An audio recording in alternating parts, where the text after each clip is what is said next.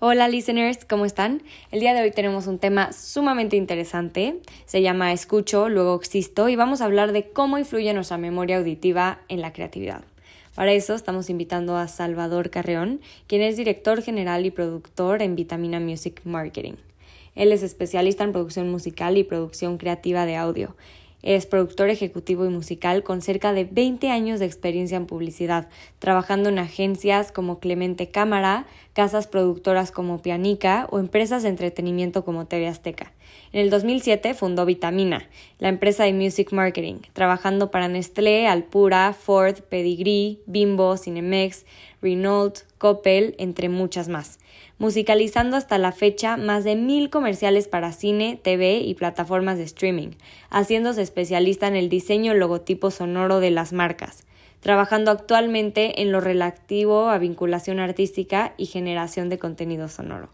Hola, ¿qué tal? Este, pues muy, muchas gracias Gina que, que, nos hayan invitado. ¿Sí te puedo decir Gina o Georgina? Sí, Georgie. Georgie. Pues eh, muy contento, muchas gracias por invitarnos. Siempre es un placer colaborar con contenidos de este tipo. No, qué bueno, qué emoción que te tengamos aquí porque es un tema muy interesante. Digo, antes de, empezar, estuve leyendo unas cosas y, también estuve leyendo su página de Vitamina, ¿no? Sí, sí se pronuncia así. Es correcto, Vitamina, Music Marketing. Exacto, no, ya han hecho cosas muy interesantes que ahorita vamos a hablar más de estos proyectos. Pero pues muchas felicidades, se ve que les ha ido muy bien y que es un mérito muy grande tener una empresa que ha colaborado con marcas tan importantes y de renombre no solo nacional, sino internacional. Sí, es correcto. Eh, ya son 13 eh, años con, Vitamina Music eh, Marketing, con, varios procesos de evolución y hemos pasado por todo y muy contentos de, seguir trabajando hoy en, esta industria de la mercadotecnia y la publicidad mexicana pues felicidades por la iniciativa, por la creatividad y por la motivación de continuar este, este proyecto porque pues muchas veces es lo que hace falta en México. Sí, es una cosa bastante complicada. Eh, la verdad es que sobresalir en, en, el país, en todas las industrias, es, es complicado. Eh, requiere mucha persistencia, este, mucha constancia, mucha disciplina, más allá de los sueños. Entonces, eh, creo que hemos sabido mantenernos en, esa línea y con una administración y una estructura y un equipo de trabajo que, y un flujo bastante sano y eso es lo que nos ha logrado mantener a, este 13 años después. No, hombre, y 13 años en el mercado es muchísimo tiempo más para nuestro país. Qué bueno que ustedes se han mantenido firmes y pues supongo han tenido que pasar varios procesos de adaptación al cambio e innovación, pero pues yo creo que ante todo de eso se trata. Y bueno, chava, antes de empezar con las preguntas me gustaría hacer como un background un poco rápido de lo que vamos a hablar, pero pues sobre todo la memoria auditiva. Entonces ahí les va. La memoria auditiva es uno de los registros de la memoria sensorial. Este tipo de, de memoria sensorial es muy corta, pero también es muy resistente a lesiones cerebrales. Personas con amnesia severa conservan intacta esta capacidad de memoria sensorial. Y la memoria auditiva, que es justo un componente de nuestra memoria sensorial, se encarga de retener, pero a corto plazo, toda la información auditiva que recibimos del entorno. Hay muchísimos estudios que apuntan que este sistema puede almacenar mayores cantidades de información y durante más tiempo, o sea, en una media de 3 a 4 segundos, que la memoria visual, por ejemplo. La memoria auditiva retiene, de manera literal, la información del estímulo sonoro antes de ser procesada. Y a eso va mi pregunta número uno. ¿Cómo influye la memoria auditiva en la creatividad? Bueno, eh, hay que partir de, dos lados, ¿no? O sea, por un lado, eh, ¿cómo influye la memoria auditiva en ser más creativo o, en, eh, comunicar esa creatividad? En ambas. Bueno, mira, hay que tomar en cuenta una cosa. Y voy a poner un ejemplo que es muy claro para cualquier persona que nos pueda estar escuchando. Eh, es muy probable que lo que tú hayas escuchado en la época de tu adolescencia, entre los 11 a los 20 años, en esa, en esa década, eh, haya temas musicales, eh, y me voy a referir ahorita a los temas musicales porque lo auditivo incluye música, pero también incluye sonido, que no necesariamente es música, ¿no?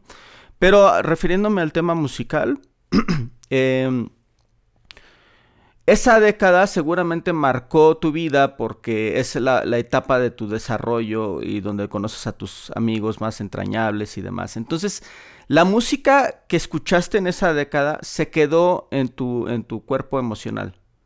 ¿Sí? Eh, y ahí va a quedarse por eh, toda tu vida, ¿no?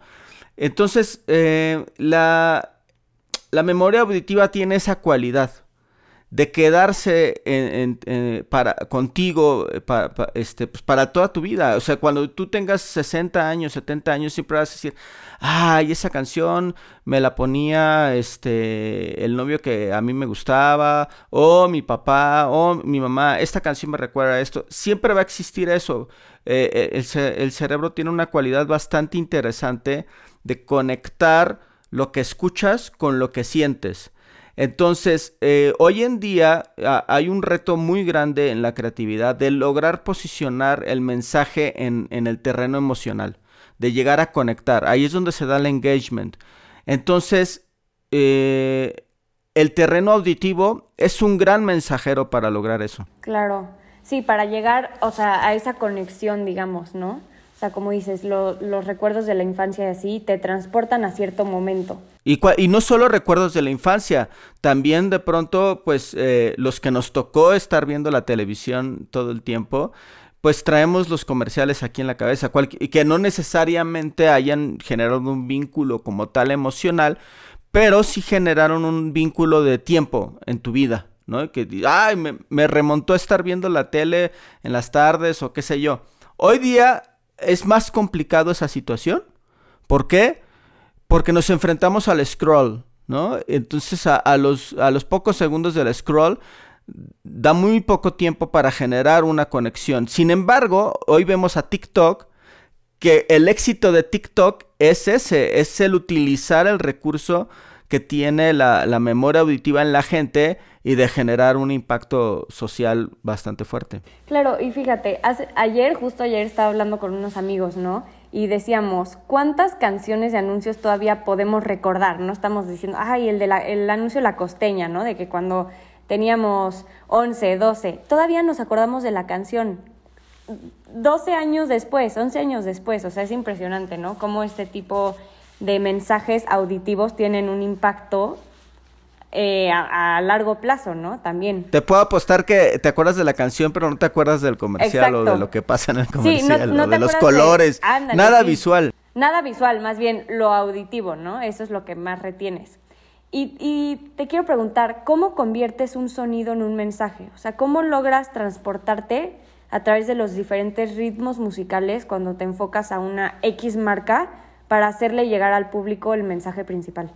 Bueno, fíjate que esa es una gran pregunta en la que muchos de nuestros clientes eh, caen, eh, agencias de publicidad y, marcas, porque de pronto creen que el mensaje está 100% en, en, en gestar un sonido o una música, ¿no? Luego nos dicen, oye, es que quiero generar un jingle que sea súper eh, memorable, ¿no?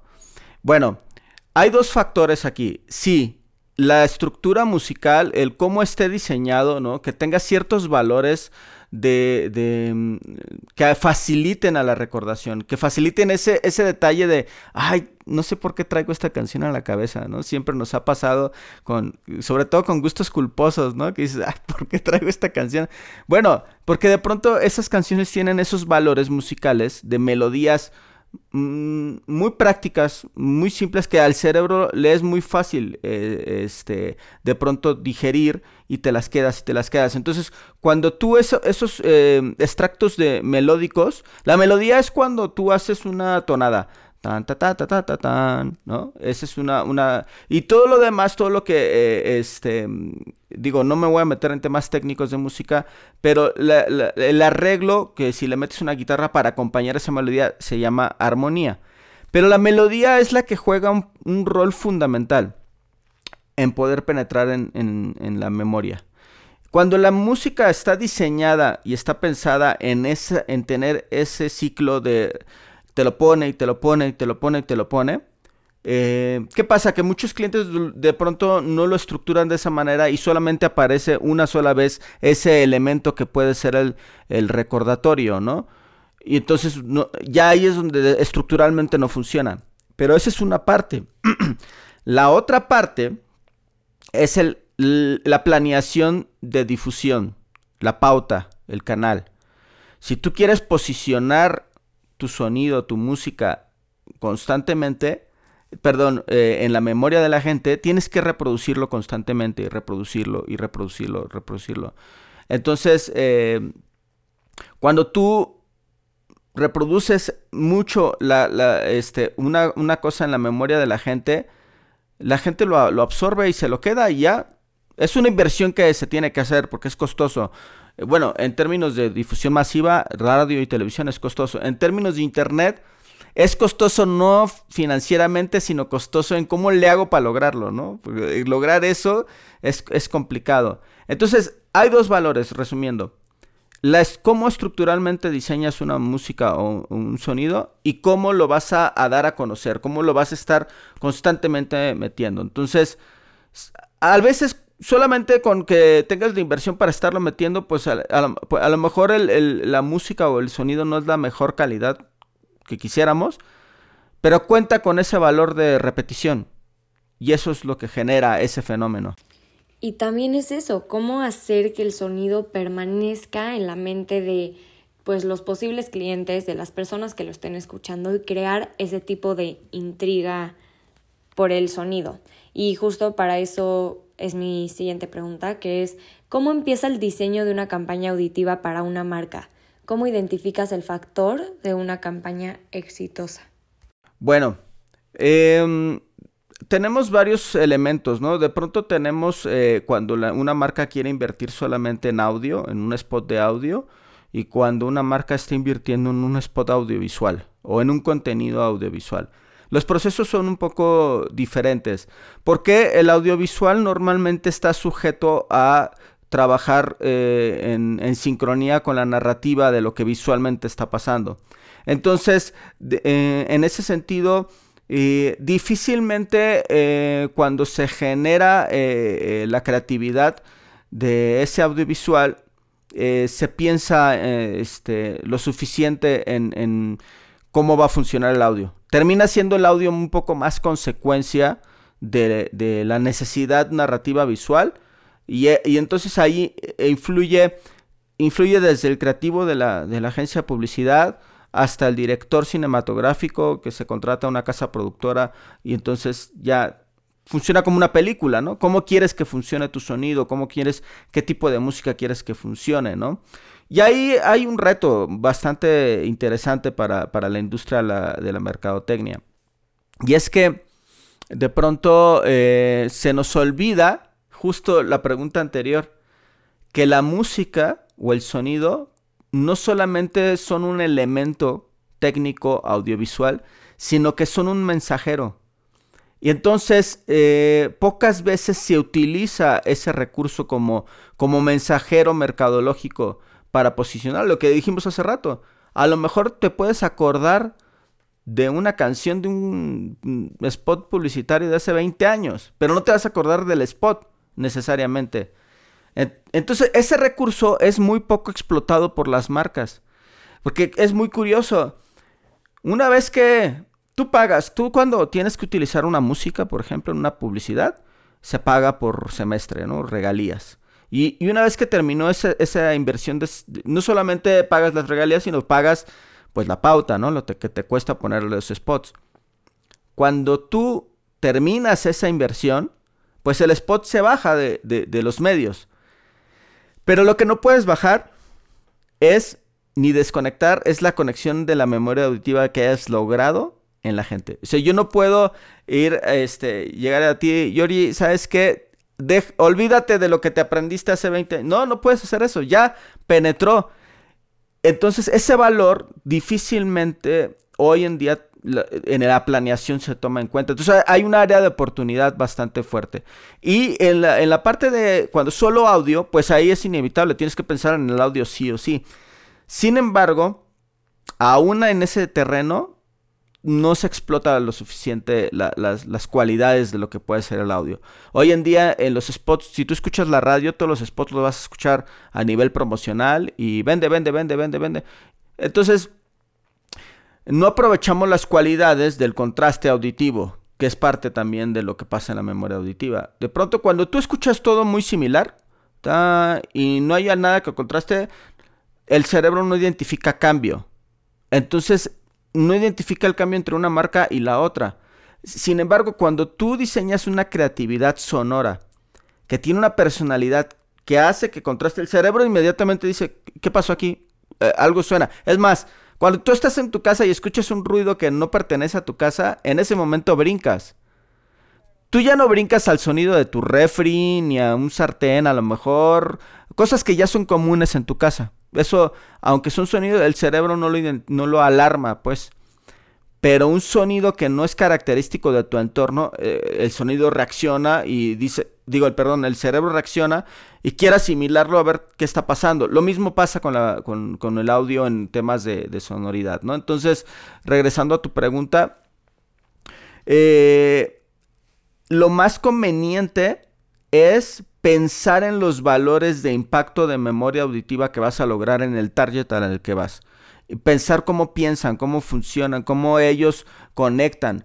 Eh, darse la oportunidad de que no necesariamente el sonido se busque en función de lo que al gerente de marca le apasiona o al director de marca le, el director cinematográfico le apasiona. Porque ellos no son el target, hay que pensar en el target. Sí, en lo que vende la marca y, más bien en su segmento, ¿no? De mercado. Es súper importante. Exacto. Y justo eso va a la segunda pregunta. Eh, digo, perdón, a la siguiente pregunta. ¿Cómo ves el audio marketing en México a comparación de otros países? ¿Qué tan tolerantes son los mexicanos al recibir un mensaje, o sea, un sonido, a través de la pantalla? ¿Qué esperas de la reacción del mexicano, ya que no siempre hay un resultado inmediato? Te lo voy a contestar con una muy simple respuesta. En, la casa, los niños que quieren estudiar música les dicen que te vas a morir de hambre. ¿no? ¿Qué quiere decir eso? Que hay una cultura todavía eh, muy desconocida del terreno de lo que significa el mundo de lo auditivo. Eh, no, no quisiera comparar con otros países porque no tengo experiencia de otros países en términos de idiosincrasia, ¿no? Idiosincrasia. Pero conozco muy bien al, mexicano. Y el mexicano no, no le. no está acostumbrado a escuchar. Oímos muchas cosas, pero no las escuchamos. ¿Cuál es la diferencia? Oír es lo que te decía hace rato. Tú puedes oír que tu refri suena, pero ni le haces caso, me explico. No, no, no, no lo razonas, ¿no? Escuchar ya es detenerte a dar una atención concentrada y captar al 100%.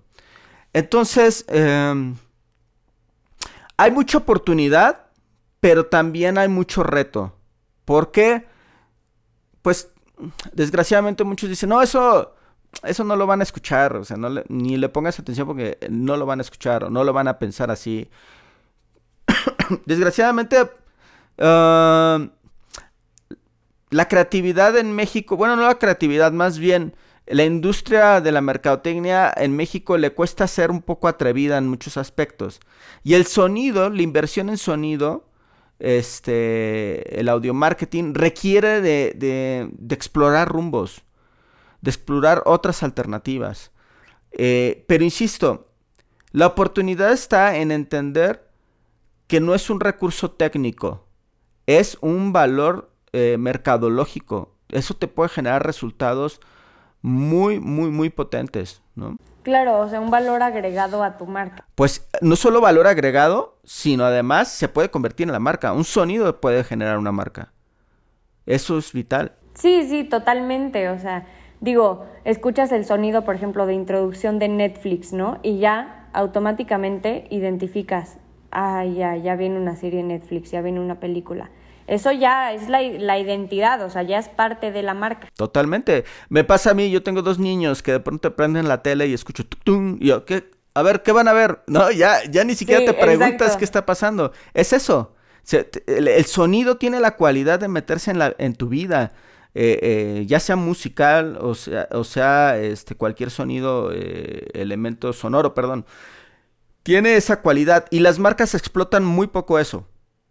Pero no solamente la elaboración de audio marketing, sino explotar los canales. Tú, hoy mismo estamos viendo el podcast.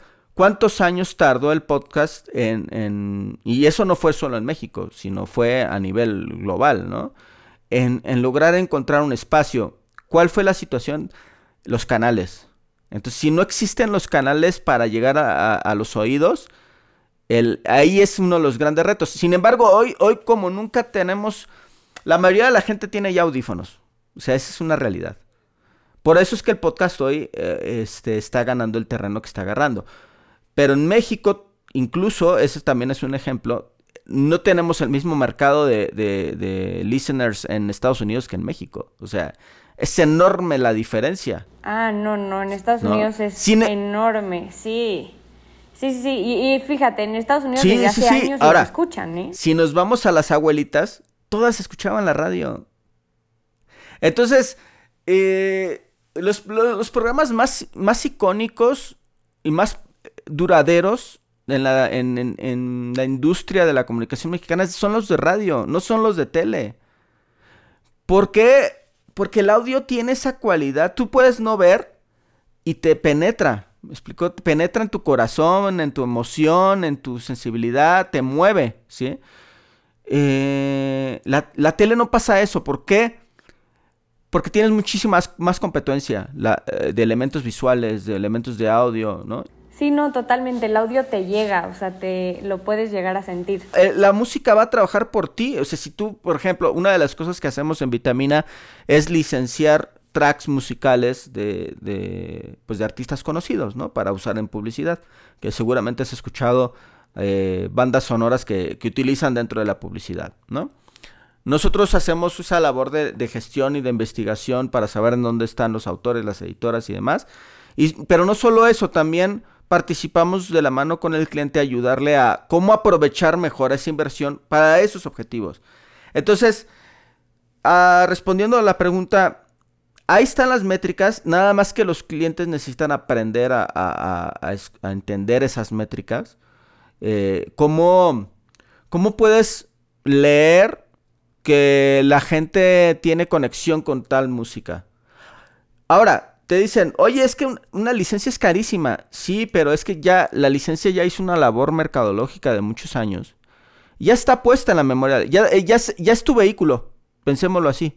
Ya es un vehículo que ya está. Yo lo único que tienes que mandar es el mensaje a través de ese, de ese vehículo. A, a gente, a una le va a gustar y otras no, porque ese es un tema también muy polémico, ¿no?